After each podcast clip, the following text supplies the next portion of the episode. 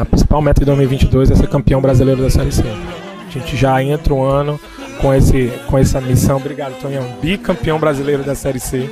É a nossa principal missão do ano. A gente não vai brigar só pelo acesso, a gente quer brigar pelo título.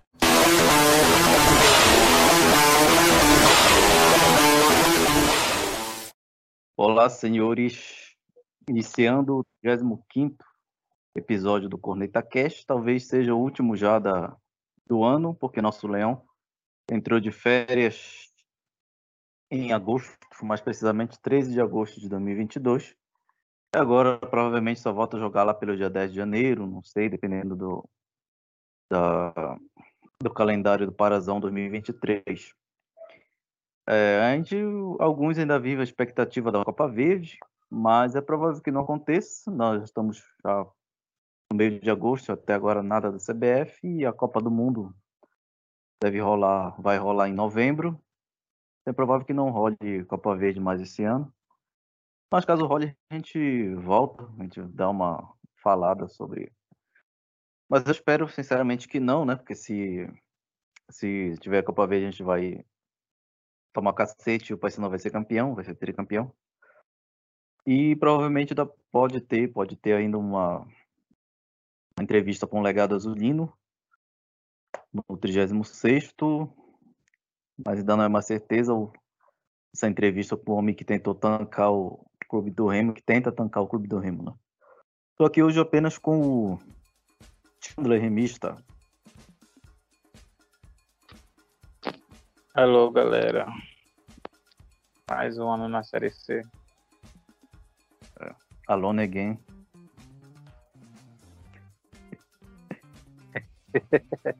Aí, vamos lá, vamos falar. Fábio Bentes conseguiu classificar a gente para a Série C de novo. é. Conseguimos 26 pontos dos 21 necessários para não cair.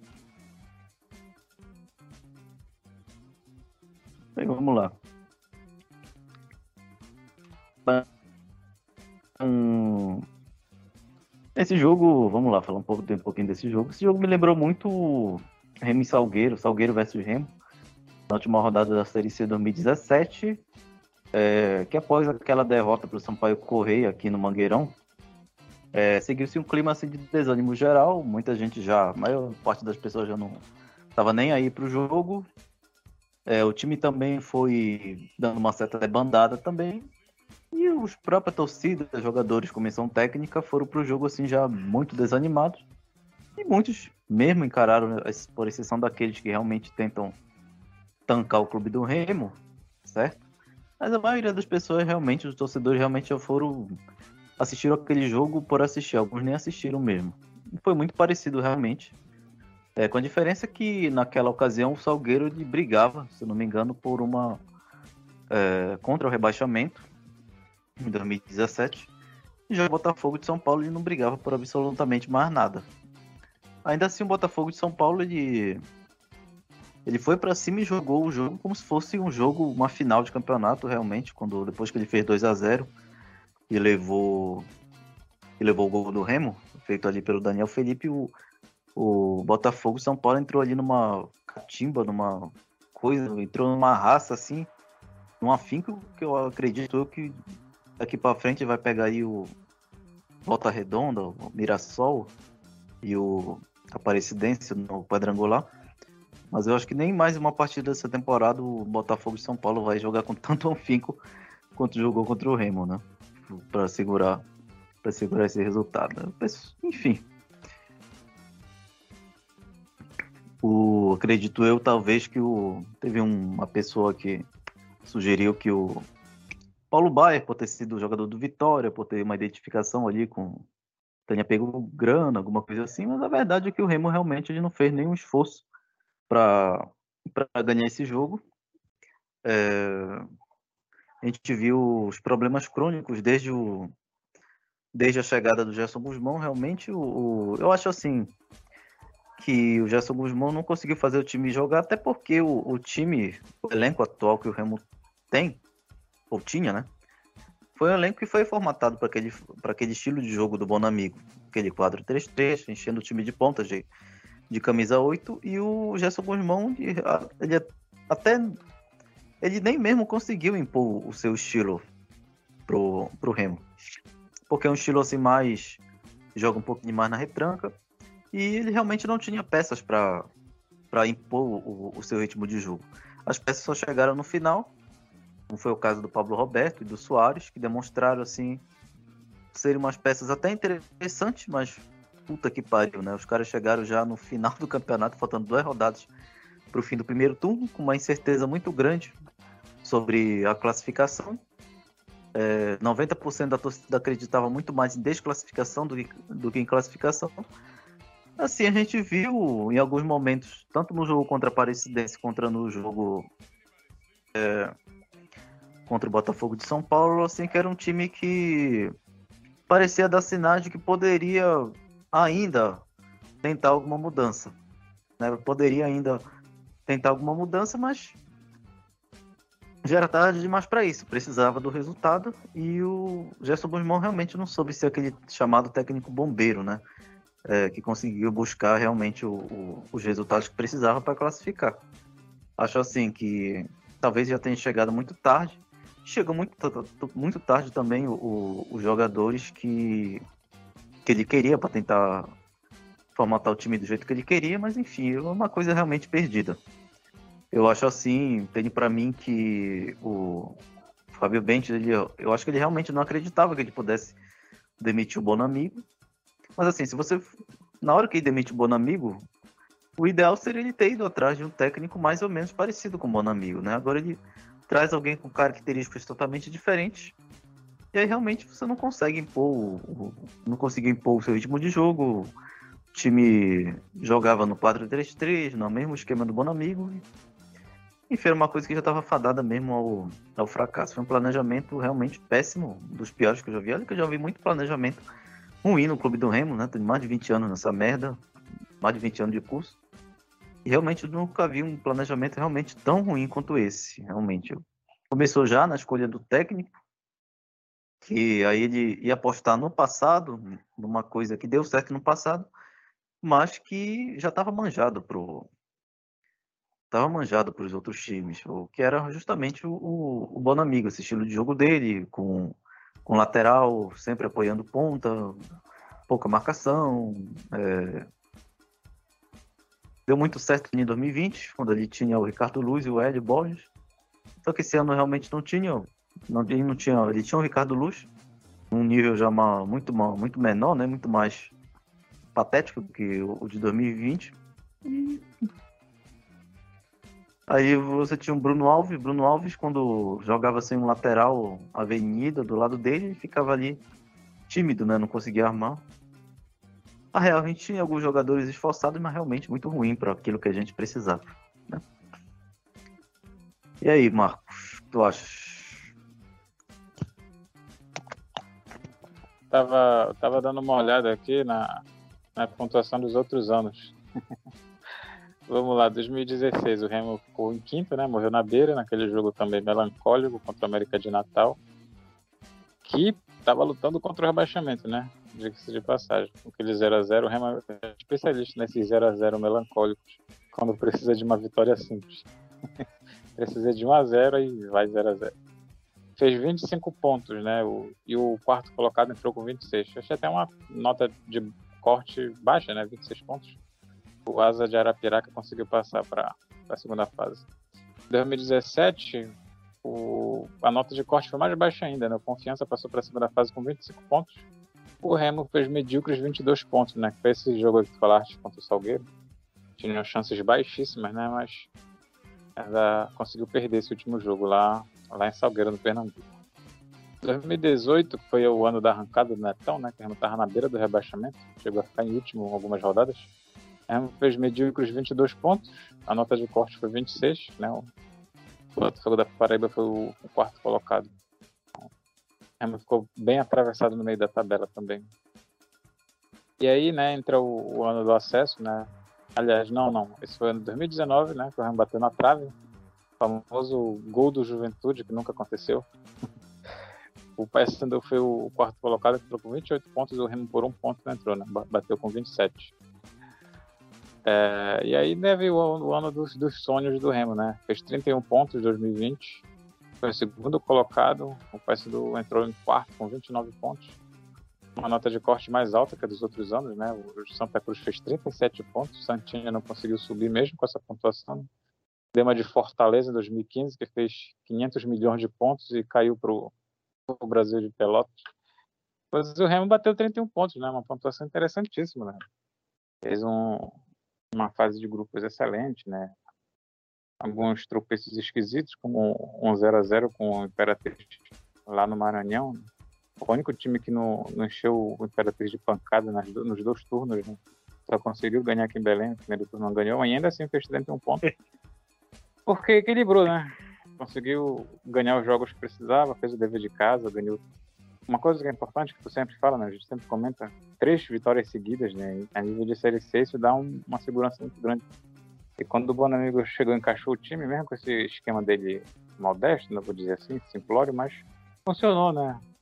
O Wallace, né, da base, fez uns, umas boas partidas, fez gol decisivo naquele repá, fez gol no Manaus. Eduardo Ramos também decidiu vários jogos, né? Ferroviário no primeiro turno, penso no primeiro turno.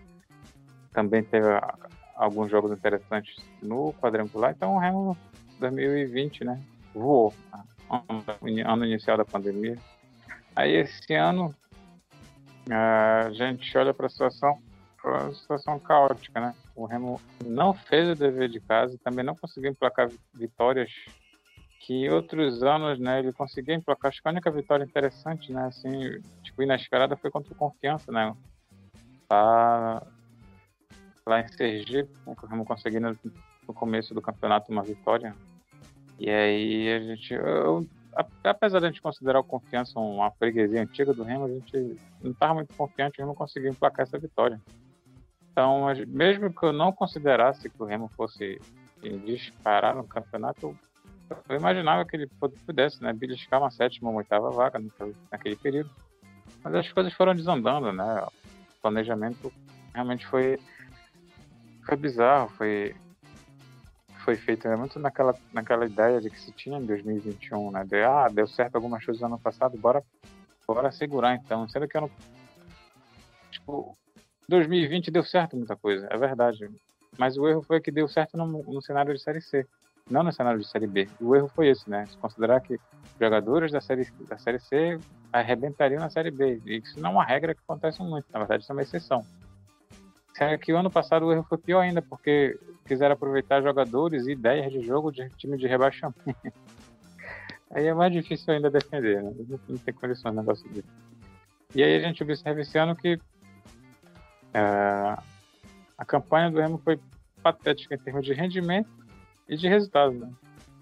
Tipo, o Remo não foi nem, nem demonstrou um bom futebol e também foi pragmático, né? Porque é mais complicado ainda, né? Sendo que a gente precisava a qualquer custo de, dessa classificação para depois se ajustando para o quadrangular. Mas o Remo não conseguiu nem, nem ser pragmático, né?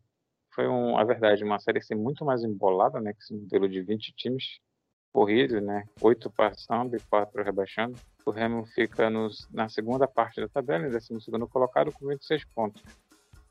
E aí ele repete a pontuação de 2019, né? 26 pontos. Acho que é assim, se olhar para o cenário e ver que times com certas limitações passaram de fase, é ainda mais vergonhoso para o Remo, né? O Vitória passou boa parte brigando para não cair.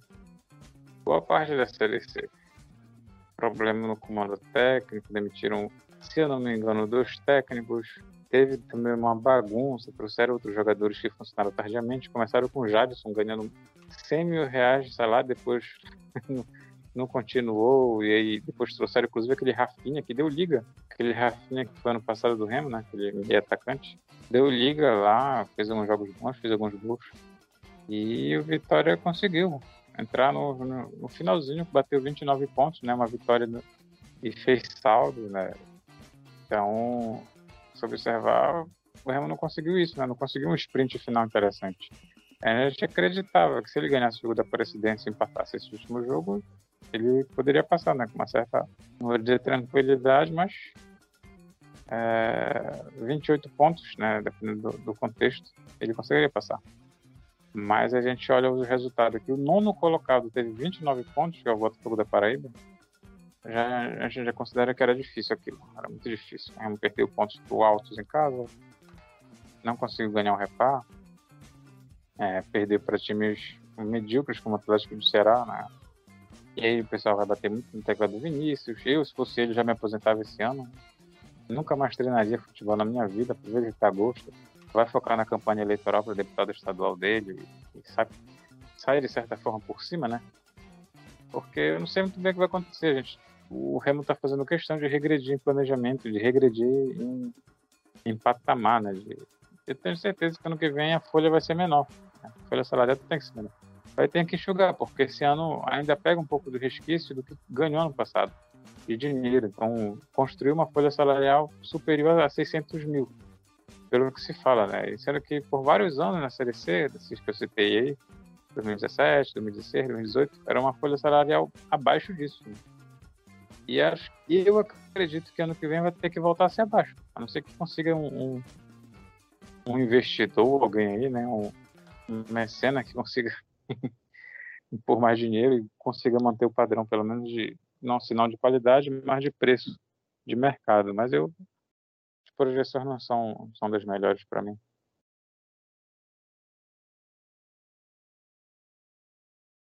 Inclusive, se for pegar na Série C 2020, você tinha muitos jogadores assim que eles podiam decidir, né, a qualquer momento. Como era o caso do Eduardo Ramos, que a gente teve que decidir dois jogos pra gente. Dois pontos importantes, três, seis pontos importantíssimos ali logo no início. Duas vitórias seguidas. É, a gente teve também o Salatiel decidir alguns jogos ainda na fase de grupos, é, tanto contra o Manaus contra com o Botafogo da, da Paraíba aqui. E esse ano a gente não teve realmente nenhum jogador que pudesse, pudesse ah, esse cara pode decidir. Não, realmente não tinha. Eles apostaram alto no Pimpão, que poderia ser um jogador experiente, poderia ser realmente um. Eles apostaram que poderia ser esse jogador para decidir, mas não foi o. Foi, foi muita aposta realmente errada. É, apostaram no Jean Patrick, que chegou aqui batido, e aí só entrou já quase pro final já da Série C, e ainda assim, naquele jogo contra o. Acho que foi contra o Volta Redonda, que o Remo perdeu de 3 a 0 não foi? Foi a estreia dele, e nessa, ou foi contra o Ipiranga, não lembro agora. Na estreia ainda conseguiu ser expulso. ainda conseguiu ser expulso de, de, de campo. E realmente jogadores que chegaram a ser um peso, entre aspas, de ouro e realmente não eram jogadores, não só que não eram decisivos, mas é, eles sequer tiveram assim um bom, fizeram, conseguiram fazer uma partida razoavelmente boa. Não foi o caso desse Anderson Paraíba. Ele entrou em alguns jogos, não rendeu absolutamente nada. O Jean Patrick também não rendeu nada.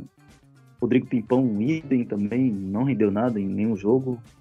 O mais próximo disso foi naquele jogo ali contra o São José, que ele fez o, fez um dos gols, mas ainda assim não, não foi decisivo, porque o Remo precisava buscar é, o terceiro gol, o Remo não conseguiu fazer esse terceiro gol. O Remo realmente não tinha assim, esses jogadores que pudessem decidir. Apostou também no Albano, que ainda decidiu aquele jogo contra a Confiança. O Albano também depois teve aquela lesão.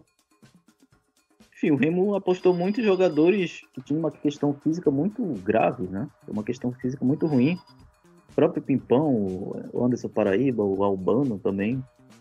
O João Patrick, que chegou aqui batido, o Marcial também chegou aqui batido, se tratando no NASP para poder estrear. Até um jogador aposentado, chamaram, que foi o Everton Senna. É, ele passava, faz, fazia um jogo, passava três meses no DM. Fazia outro jogo, aí se batia e ia novamente para o DM, sabe? Uma coisa totalmente bizarra, realmente. Eu acho que a culpa, claro, maior recai sobre o Fábio Bente, certamente, por ter escolhido realmente essa direção de futebol aí. Você já tinha uma direção de futebol que não tinha umas credenciais muito boas, certo? Como é o caso do Ney Pandolfo, que foi o, o homem que era diretor de futebol do Santa Cruz em 2021, quando Santa Cruz rebaixou para a Série D. Aquela campanha ridícula. E o João Galvão. O João Galvão, com todo respeito, nunca venceu porra nenhuma na vida, nem mesmo um parazão ele conseguiu ganhar. E olha que ele, em vários anos, ele chegava ali, o Águia sempre chegava entre os quatro primeiros do Parazão, passou 10 anos ali no Águia, nunca venceu porra nenhuma de interessante, mesmo na Série C, a única vez que ele chegou perto de um acesso foi, foi ali em 2008 ainda, aquela Série C com 200 times, mas nessas séries 6 aí depois era sempre briga contra o rebaixamento. E aí eles diziam que o João Galvão teria supostamente o olho clínico, né? Não só o Fábio Bentes acredita. O Fábio Bentes é o torcedor médio do Remo, né? Ele também acreditava nisso, o torcedor médio acreditava, que ele trouxe o Kino. uma coisa não tem nada a ver com a outra, né? Porque ele descobriu ali, ah, o Ken, ah, porque o Ken é que hoje joga, sei lá, no Atlético Mineiro, jogou no Águia e era o João Galvão que trazia esse jogador. O cara apostava que ele ia achar um, um jogadores assim. Sendo que isso também é meio errado também, porque assim, o, o Fábio Bentes ele começa. Porque esse tipo de trabalho é um trabalho ele é um trabalho a longo prazo, né? Esse trabalho de você garimpar o jogador e achar, ele é um trabalho a longo prazo. É um trabalho que poderia ser feito na base, por exemplo. Né? Se você contratasse, se o João Galvão tem supostamente um olho clínico ok para achar jogador, seria interessante você deixar ele, sei lá, com o diretor das categorias de base, que aí você poderia realmente ir atrás de uns jogadores ali, trabalhar esse jogador, né? Um jogador novo. Mas aí você pega ele para diretor de futebol, porra, o Fábio Bentes ele veio logo com um discurso antes do início da, da temporada de 2022 e veio assim, ah, nós vamos ser campeão, a gente vai fazer um elenco para para bater e voltar, né? Não só para bater e voltar, para subir logo para a Série B, mas como também vamos buscar o título da Série C. Então, aí realmente é um erro, é um erro muito grave de planejamento você apostar num jogo avanço. Porra, se você precisa, se você tá com esse objetivo de voltar logo para a Série B, não só de mas até possivelmente brigar pelo título, né? Não só pelo acesso, mas pelo título, você tem que apostar num, num cara mais cascudo, num profissional mais cascudo, digamos assim. E o João Galvão realmente, é, para esse tipo de coisa, ele não era esse, esse. Nem ele, tampouco o Ney Pandolfo. Ele poderia apostar num cara assim já mais cascudo, um cara que entende, entenda mais de Série C, de, de Campeonato Brasileiro, essas coisas, como o Paysandu apostou no Fred Gomes, por exemplo. É um cara já mais é, é um cara mais cascudo mesmo, já, já mais experiente, tem essa experiência na, nesses campeonatos, tem alguns acessos também, inclusive com o Remo em 2015, e aí o Remo aposta em nomes totalmente bizarros, sabe, para fazer esse planejamento. E realmente começa aí já esse erro grave aí de planejamento que você tem. E apostar nesses jogadores o mais próximo que a gente chegou de ter assim, um jogador mais decisivo era o Leonan, que decidiu Parazão 2022. Teve alguns jogos também que ele fez uns gols importantes. Mas depois até o Leonan também foi caindo ali de produção. Talvez pudesse usar ele de outra forma também. É, poderia explorar mais ele, essa questão do ataque, né? Não deixar mais ele como um lateral, mas, sei lá, tentar improvisar ele como um atacante, como um ponta de fato. Porque ele é um ponta, na verdade, né? Ele não é um, ele nem, é, nem é um lateral, ele propriamente é um ponto. Ele chegou realmente a, a, a decidir algum jogo, foi o mais próximo que a gente, que a gente ficou disso. E aí, para completar, realmente teve também uma fase ruim do Vinícius, que também era o jogador, era um jogador que decidia pra gente. É, ele não pode, obviamente não pode fazer gol, mas ele decidia é, em fazer defesas realmente difíceis. E nesse ano realmente, infelizmente, tivemos algumas falhas dele mas que no geral não se pode, como o Leigomeno ele quer jogar toda a culpa em cima do, do Vinícius, dizendo que não sei o que, ah, porque se não tivesse perdido aqueles pontos lá, o que nem é bem verdade. Ele cita, por exemplo, o jogo do São José, o Vinícius impediu o terceiro, que seria o terceiro gol do São José, né? A defesa ficou ali num salseiro do caralho, em 10 minutos levou, menos de 5 minutos levou dois gols. Poderia ter levado o terceiro que o Vinícius salvou nesse jogo também, que ninguém fala. Mas enfim. É, coisa totalmente. os caras sempre querem encontrar um culpado além do. Sempre querem encontrar um, um bode expiatório, né? No, ano passado foi o G2, 2020, 2019 foi o Eduardo Ramos, sempre era o Eduardo Ramos, 2021 era o G2, 2022 agora é o Vinícius que o Legume não quer encontrar o, esse bode expiatório para tudo que acontece, né, de, de ruim. Mas enfim, as expectativas para 2023 realmente não são das melhores, como sempre, não são das, não são das melhores. Não. Eu acho em 2018 que foi o Isaac, em 2017 foi o Pimentinha. Foi, é, realmente. O Eduardo Ramos também, né? O Eduardo Ramos e o Pimentinha também foram os modos expiatórios.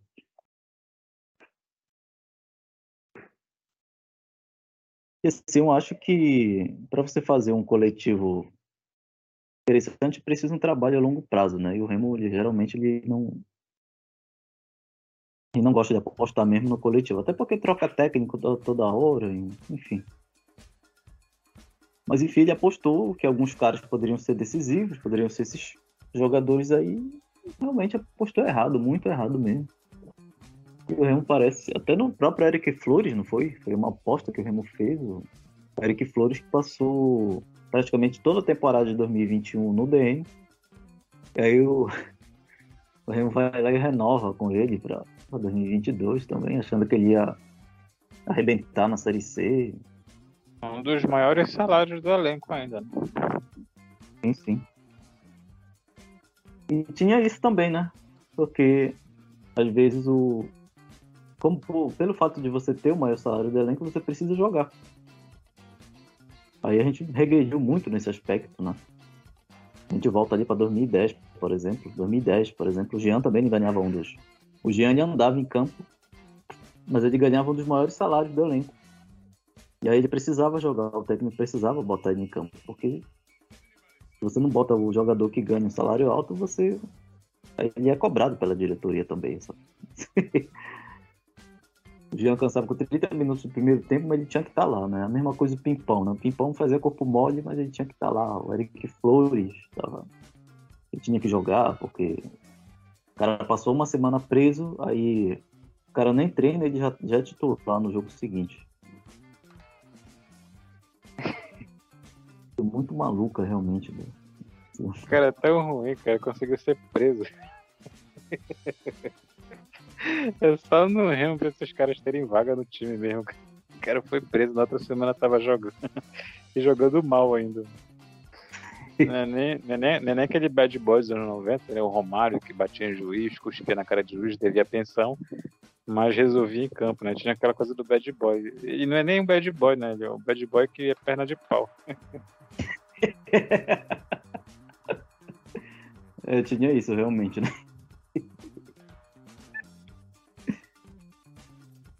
É realmente muito, muito bizarro esses mandos e como tu falaste, o Remo conseguiu regredir realmente, né? E se tu fores parar, parar para pensar, o, o Fábio Bente já vai pro quinto ano dele seguido no Remo. Eu acho que na história recente, nos últimos 20 anos, acho que nenhum cara ficou assim tanto tempo à frente do Remo como o Fábio Bente ficou. E, e aí ele vai entregar o time muito provavelmente na Série C ou, ou que Deus o livre na Série D, porque se não tiver realmente uma mudança radical, né, em quem ele vai chamar para comandar o futebol do Remo, que é o que realmente importa, não existe essa coisa de carro-chefe, porra de carro-chefe. O futebol é o único carro que existe no Remo. O Remo é, é, multi, é multicampeão em, em, natação, em ciclismo, em, em vôlei. Esses, esses esportes que o Remo disputa sequer são profissionais, né? Eles sequer disputam um campeonato oficial de, de basquete, de vôlei, de Talvez natação, de natação, essas coisas. Se quer disputa aí, os caras falam de carro-chefe. Porra de carro-chefe, bicho. e, ele, e ainda tem, até hoje, até recentemente, ainda tem essa coisa nessa divisão. Ah, ah, o Fábio Bentes errou muito no futebol. No futebol. Mas, porra, o Remo vive de futebol, caralho. Então, se ele errou em futebol, se ele errou no futebol, ele errou em tudo. Ele fodeu o time em, em todas as proporções possíveis se ele errar no futebol. Porque não tem outra coisa, o Remo só pratica futebol, porra. a gente ficou, ah, no futebol o Fábio Bentes errou muito. Então, se ele errou no futebol, ele foi bem que, porra? Foi bem em tirar foto com o Totem do Valden, de botar um, um débil mental lá pra ficar provocando o Paysandu no perfil oficial do Remo. Só se foi nisso que ele, ele foi bem, então. Se o cara fode com futebol, ele fode com o clube todo. É o, é o, é o único carro que tem no, no Remo. Não existe isso de. É, não sei o quê. Ah, não sei o quê, não sei o quê, porque o Remo não é só futebol. Claro que é só futebol, porra. Deixa de. Lá sequice. Mas enfim, é um, é um cara que já vai pro quinto ano é, a gente for analisar assim, um, meia década, né? Ele poderia ter feito uma. Não digo que ele pudesse é, ter feito uma revolução assim dentro do Remo, mas ele poderia deixar.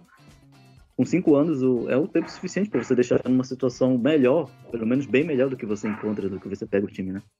E aí você passa cinco anos e você deixa na mesma, na mesma situação, né? Você tem apenas um, um acesso à Série B que dura pouco tempo, não dura nem um ano.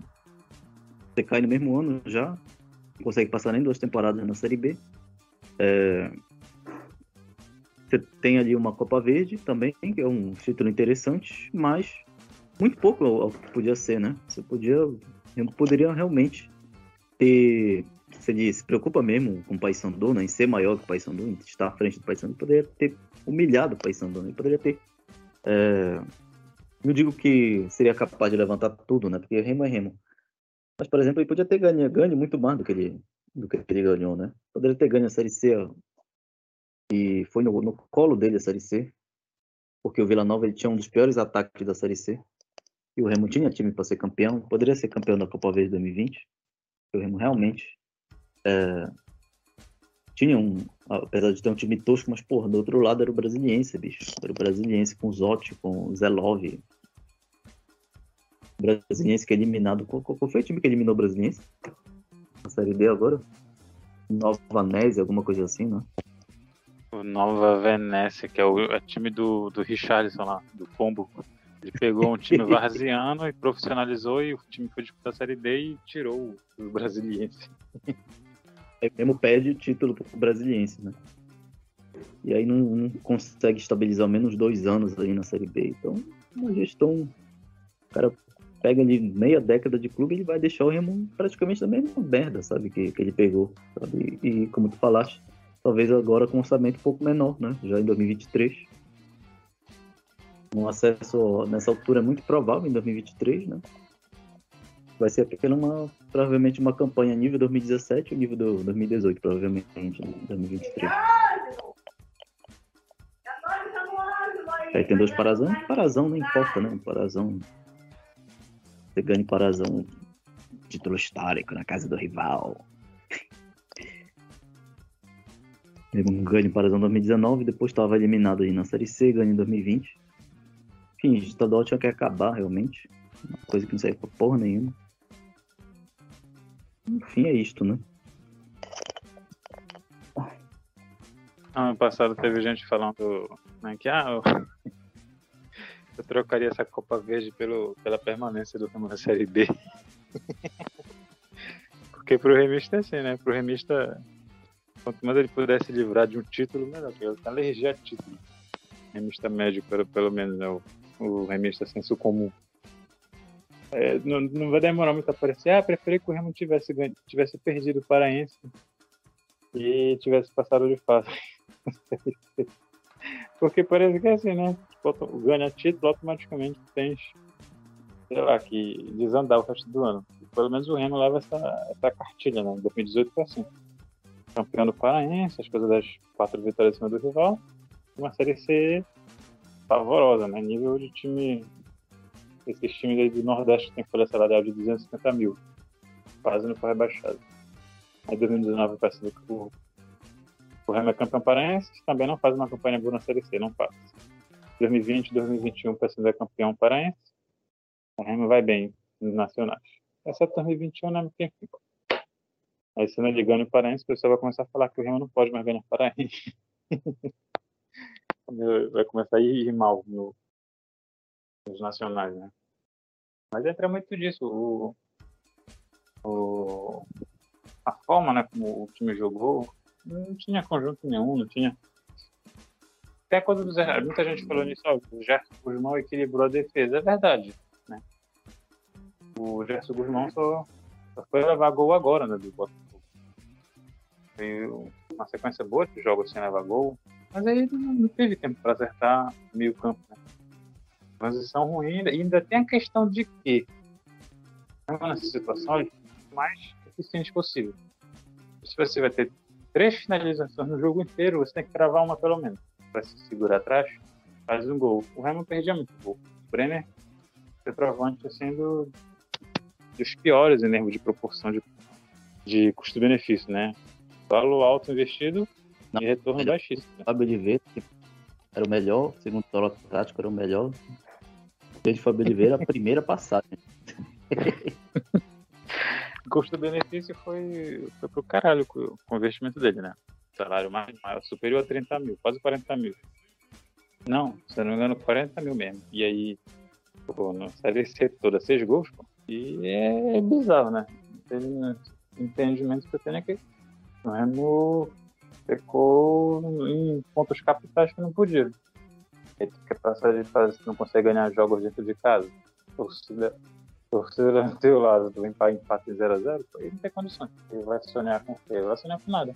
Tá preso aí e a gente não enxerga o Fábio Bentes como um cara que faz autocrítica, né? Que faz grandes mudanças. Ele é um cara extremamente inerte, né? No que ele acredita, nos amigos dele, no, na galera que está sempre no lado dele, porque sempre vai ter os gados, né? Para apoiar ele, então ele se agarra nisso. E sabe para onde vai levar o Remo no que vem, né? A gente realmente não sabe.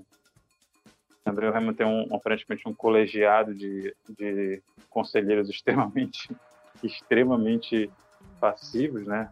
Assim como, assim como a torcida também, os conselheiros passivos, então vai ficar por isso mesmo, acredito eu.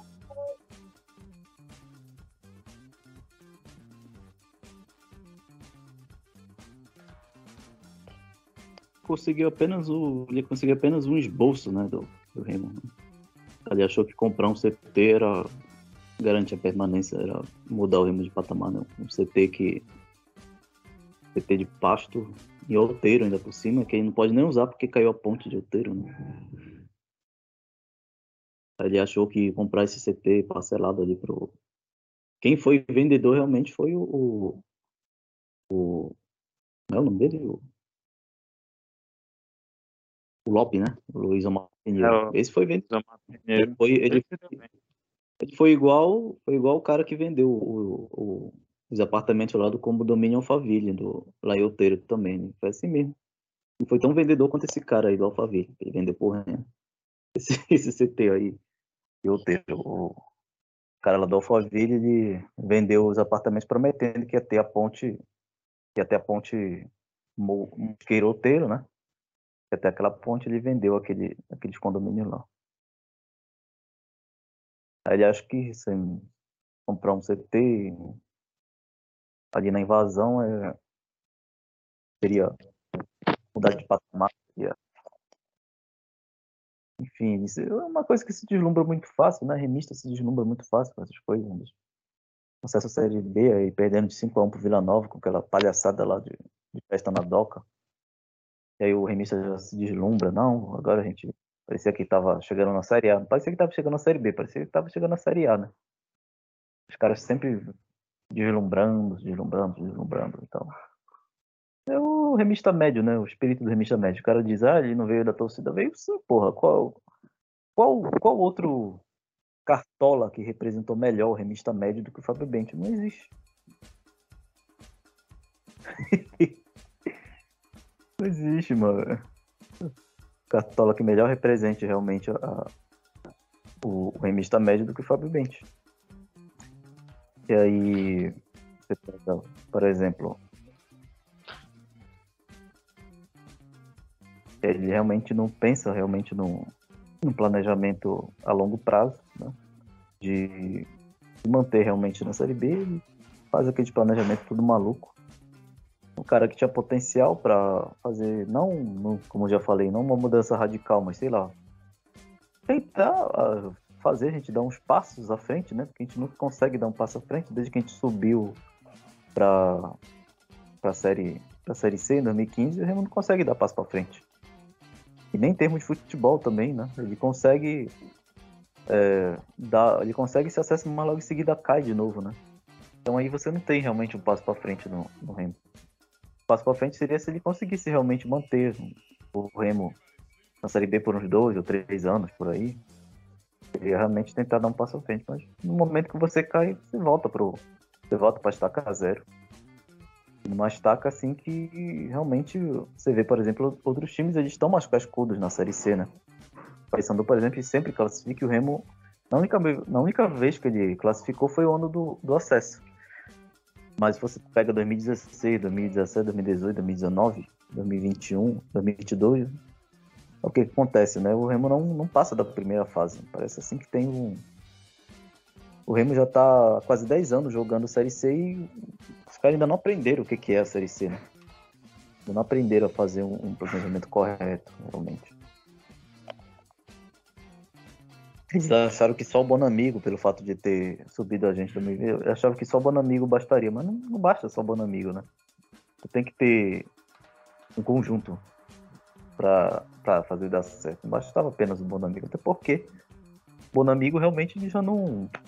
Ele não mudava aquele esquema, né? Ele ficava preso, agarrado a um, aquele Mambembe 4-3-3.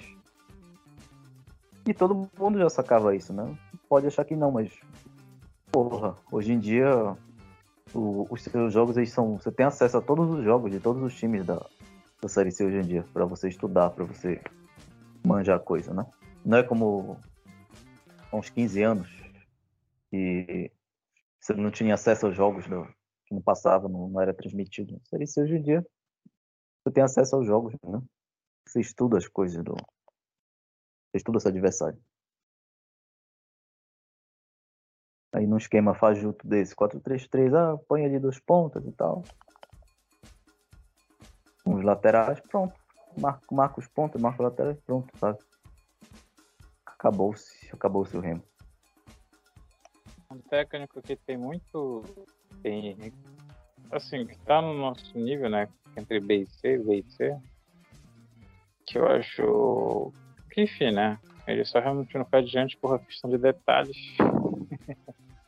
é o Hélio dos Anjos, né? Ele é meio previsível, né? Estou dando só um exemplo, não, não que ele tenha que vir pro Hamilton, mas estou só dando um exemplo. Porque ele é um cara que está há muito tempo no mercado. Ele é, inclusive, dessa geração do Bonamigo dos anos 90, né? Do final dos anos 90. Mas ele é um técnico previsível, né? Ele não é morto no esquema. No PS2 ele tinha um esquema.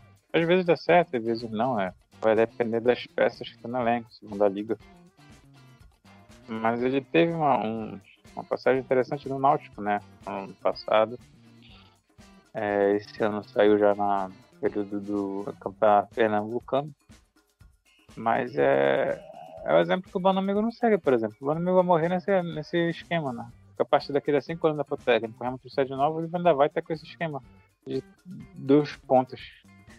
E ainda tem essa questão, porque se tu traz jogadores realmente bons para determinado esquema, por mais que o adversário neutralize, né, ainda, ainda assim tu vai ter chance de, por um, um lapso de genialidade de algum deles, ou de uma jogada individual, dar certo. Mas o Remo não tinha um, um ponto acima da média.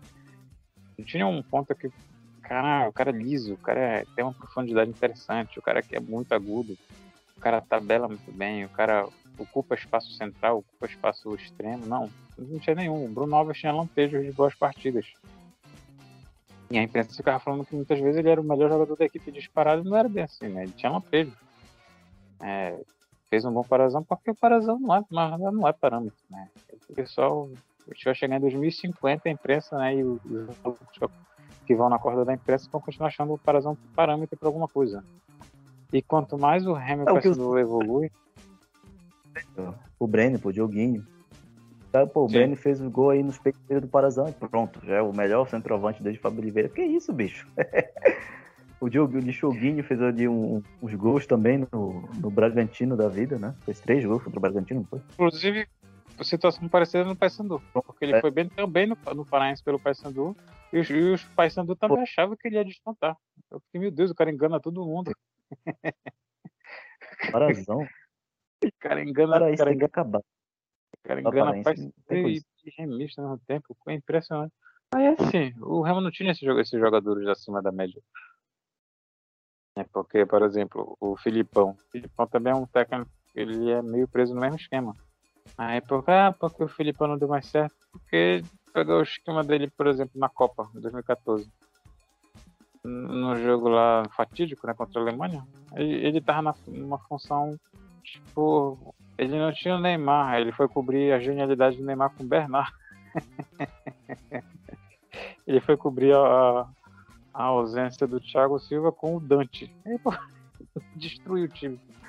porque ele tinha um esquema preso, mas o esquema que funcionava talvez até mais pela individualidade dos jogadores, não pela coletividade.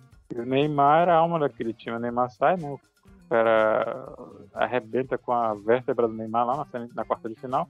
Aí na semifinal, quem acreditava algum dia na, na sua, no auge da sua loucura que o Brasil tá indo bem por causa do esquema do Filipão, percebeu que não, que era pela genialidade do Neymar. Você colocou o Bernard, Bernard parecia uma criança de 11 anos no meio dos alemães. Pô. Então é isso, não adianta ter um esquema, ter amarrado nesse esquema.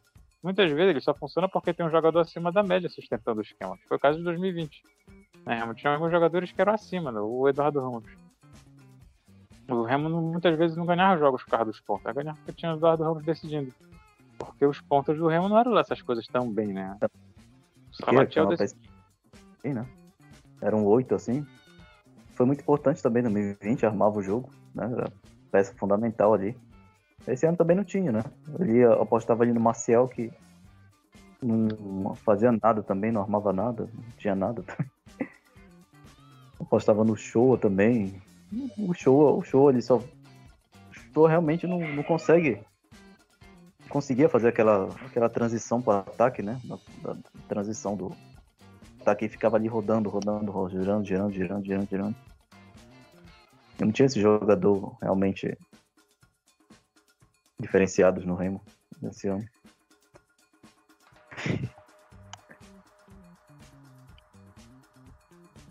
Aí é realmente complicado, né? Eles apostaram no Bonamigo, mas o Bonamigo realmente não, não, muda o seu. Não mudava, não mudava o seu esquema e não tinha. E muito menos não tinha o, algum jogador assim mais cascudo para para decidir. para fazer esse esquema às vezes funcionar. Quem era outro ponto? Era o Bruno Alves, geralmente botava o. Fernandinho, não era? O Fernandinho, geralmente, também não. Fernandinho, né? Depois foi aquele. Neto, não, Neto não deu certo, foi quando o Pipão também fez a função dos dois jogos, mas foi pior ainda, né? Porra, já precisou colocar um cara para ponto, o cara que não, não consegue fazer 30 metros, ele já começa a andar. Aí não deu certo, aí foi quando chegou o Leandro Carvalho, né? Que foi outro cara que, assim. Leandro Carvalho, a gente sabe que ele é um bom jogador, nível, nível técnico. Ele domina fundamentos, fundamentos, individualmente, no seco, assim, no frio. Ele domina fundamentos, passes, lançamento, de finalização. Mas é o cara que tava totalmente sem ritmo.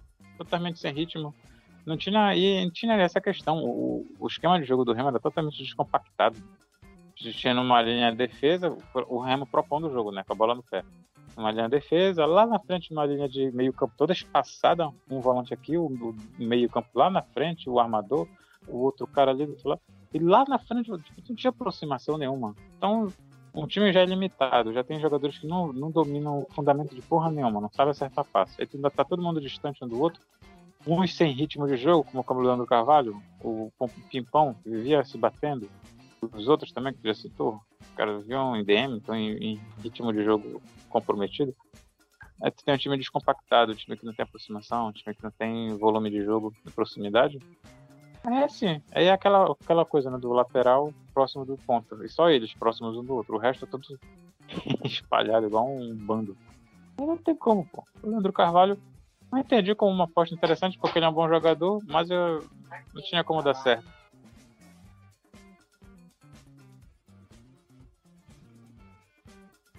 O Carvalho estava encostado há muito tempo, né? Também. Ele. Ele chegou aqui tipo o G2 também, quando chegou em 2020, né? Ele só foi pegar. O G2 só foi pegar um ritmo. Ganhou ritmo só no quadrangular já.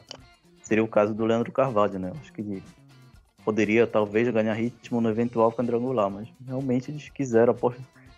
É bizarro, né? A cabeça do, dos caras é bizarro, né?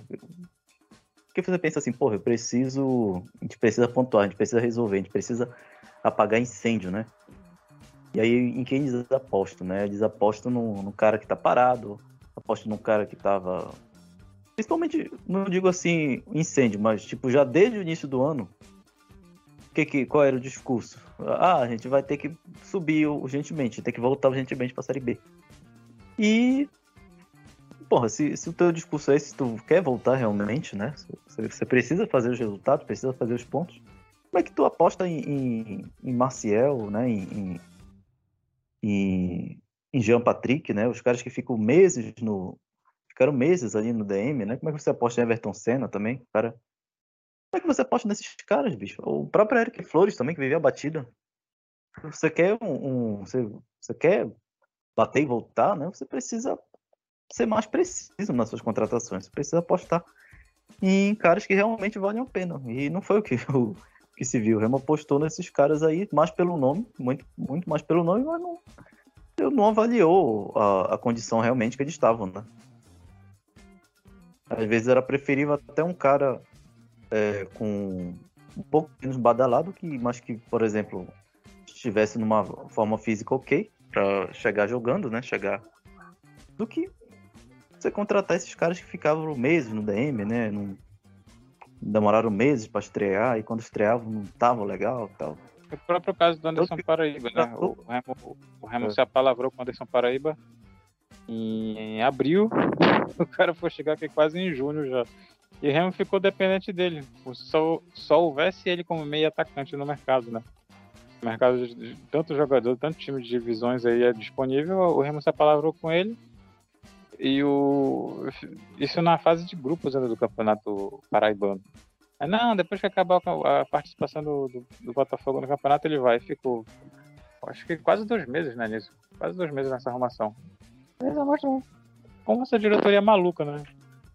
Parece, parece coisa de realmente de é, amador, uma, uma brincadeira. Dava, dava a impressão de que o Remo já estava fazendo o planejamento para o ano que vem, né?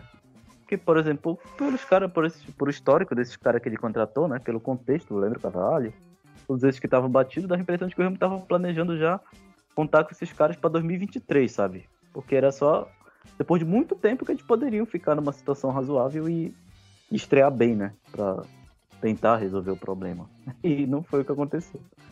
Como tu falaste, realmente eles insistiram com o Paraíba como se, se houvesse, só houvesse ele no mercado, realmente, né? O próprio. Até o próprio Leandro Carvalho teve até uma, uma certa burocracia para vir, não foi? A estreia ali contra o Paysandu não estreia bem. Contra o Atlético Cearense também não joga muito, apesar de fazer algumas também não estava ali com um ritmo legal de jogo. Sim, é, ele, realmente. Ele entra, ele entra, pega o bonde andando numa situação que não era muito favorável né, para ele jogar. Tipo, começar jogando jogo de pressão assim, o cara tem que ser muito acima da média. Não é o caso dele. Ele sempre foi um jogador tipo, de dominar muitos fundamentos, né? Mas um jogador instável, né? Um jogador que no Ceará teve problema, no Paysandu teve problema, ser obrigado com a diretoria, com a torcida e tal. Até porque ele é remista, né? fez, fez, confusão com o Gukpo, mandou o empresário dele vir em Belém negociar com o Gukpo, xingou o Gukpo nas redes sociais e tal. Mas aí o cara quer assim, né? Tipo, tu, não dá pra postar as fichas no jogador desse. Ah, é remista e tal, desde criança, bacana, domina bem os fundamentos. Mas aí tu dá, pô, cinco jogos pro cara destruir, pô. Ah, vai aí e resolve. Não é, não, é, não é o cara que vai fazer isso. Não é mesmo. Não é nem experiente, também não, não tem cabeça para isso. Pra trazer realmente um cara assim, né? Tipo, teria que tirar muita grana do bolso, realmente. Não foi o que o Remo fez, realmente, né? Eu acho que esses caras talvez tenham vindo até não tão caros, né? Mas justamente por estarem com esses problemas físicos, como é o caso do Jean Patrick, que estava ali no CRB, estava encostado ali no CRB porque estava batido, né? Se fosse realmente, tivesse realmente bom, obviamente não viria pro Remo, né? Ele iria jogar Série B pelo, iria jogar Série B pelo, pelo CRB. O planejamento é realmente um dos piores realmente que eu já vi, sabe? Realmente um dos piores que eu já vi. Até, até se a gente pegar 2017, né? Por exemplo, que eles trouxeram o Pimentinha. O Pimentinha foi uma contratação assim que veio e chegou dando mais resultado até, né? Se fores, fores avaliar. Ele realmente entrou bem, ele já ele vinha jogando. Entrou, eu lembro daquele jogo ele dele. Entrou, acho que foi uma clube que ele estreou, no Mangueirão. Foi. Foi. Ele, ele, entrou jogando assim, ele tinha chegado nessa semana no Remo, inclusive, porque eu lembro que no, no jogo anterior, tinha uns cinco dias atrás, ele entrou no Mangueirão e tal. E na Série C, nessa época, tinha essa, essa mania né, de se apresentar o jogador para a torcida no meio de um intervalo de jogo. E ele entrou, foi apresentado tipo, cinco dias depois e tava jogando contra o Motoclube destruindo, né? Ele. Aquele, era um time ok, né, pra Série C. Assim, do meio pra frente era um time ok. Tinha Eduardo Ramos, 2017 estava no, no nível alto, ainda, né? fisicamente ainda estava rendendo bem, né?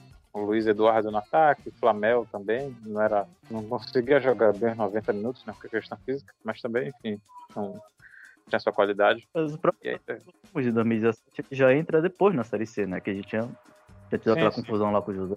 Ele de volta e ele volta bem também, né? Ele chega bem. Eu, e não foi o que se viu esse ano. Porra, até em 2017 que é, tava no comando das múmias, né, como se costuma dizer, e até, até o, no, em 2017, quando a gente estava mais amador do que a gente está hoje, né? Estava mais amador, até ali você teve uma. Até em 2016 mesmo, né? Em 2016 também você teve uns caras, chegaram uns caras assim interessantes, né? Que chegaram já. É... Chegaram jogando bem, como foi o caso do Edno, que também chegou já marcando gol né, contra o River do Piauí. E esse ano o Remo apostou em caras que vinham para ficar, ou para ficar no DM, ou para esperar meses para chegar, e ainda assim, quando chegava, era uma merda, né? Tipo, Anderson Paraíba, Jean Patrick. Essa realmente, olha que eu já tenho mais de 20 anos do DM, realmente esse foi um dos piores planejamentos que eu já vi mesmo. Foi, foi desse ano. Esse ano realmente. Acho que o único caso que eu vejo assim claramente a, a, a, na frente desse é o os 155 jogadores que o Remo contratou em 2007. Aquilo ali não tem como passar. Mas esse ano aí foi pra cima. 2009 também, né? Para pensar, 2009 também foram 150 jogadores ali. Foram chegando, chegando, chegando. Enfim, parece que é assim que a gente regrediu muito, sabe? Sem, sem combate, realmente.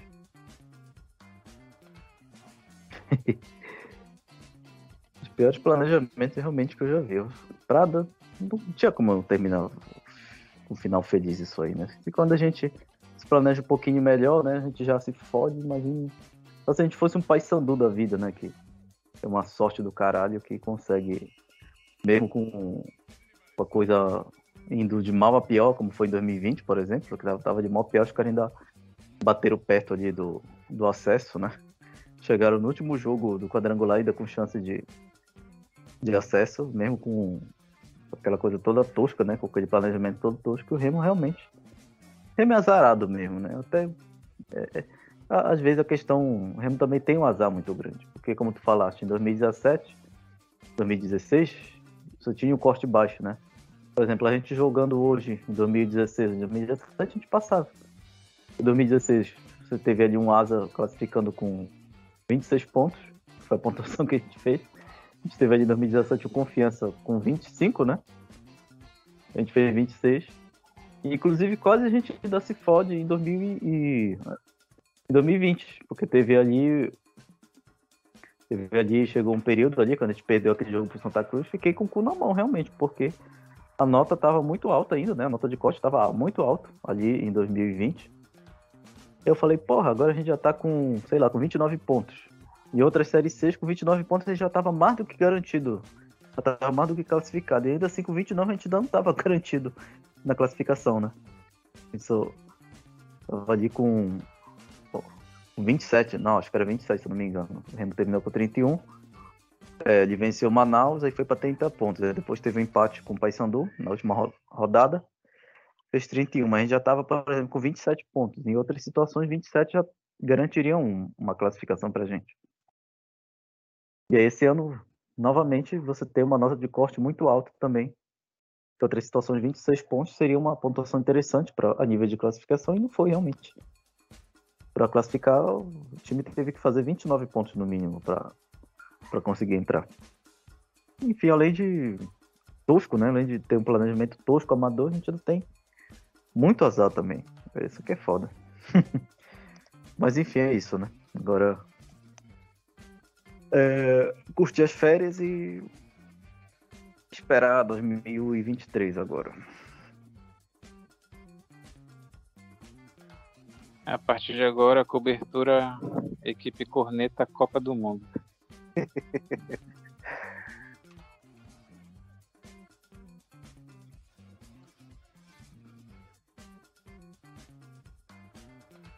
Corneta o cornetar o Tite colocando o Gabriel Jesus de volante. cornetar o Neiku agora. Mas É isso, novembro, né? Ainda vai esperar novembro pra ter futebol ainda. Agora, Vai até Dois perto meses. do Natal. Vai de 20 de novembro a 16, 17 de dezembro, uma coisa assim. 19 de dezembro. É Copa maluca. Aí vão ter que aguentar o Paysandu subindo, né? Muito provavelmente subindo, ou então pipocando, se pipocar vai ser bacana, obviamente. É interessante, né? Mas acho que o Paysandu subindo aí realmente ainda vai mexer ainda mais com os brios do da cúpula do, do Fábio Bentes também, né? Porque o Fábio Bentes também nunca pegou o Paysandu acima do Remo. Ele- quando ele assumiu, 2019, o Paysandu já estava na Série C. Agora 2023 seria o único ano que ele pegaria o Paysandu numa divisão acima do uma divisão acima do Remo. Que vai mexer muito com os brios remistas, né? Aí se o Paysandu pipocar, ele vai aparecer, né? Num provável jogo de, de Copa Verde, então ele vai mandar aquele. Vai mandar o cara lá do, das redes sociais postar uma gracinha, né? e aí ele vai reaparecer também. Enfim. Bom, isso. Esse foi o 35 Metacast. Talvez tenha o 36 ainda. Talvez a gente tenha ainda o legado azulino aqui. Mas não é uma certeza ainda. Por enquanto é isso. A gente se vê aí, talvez na próxima semana, ou talvez já só em 2023, né? É isso. Abraço e fique com Deus. Feliz Natal, boas festas, feliz ano novo, galera.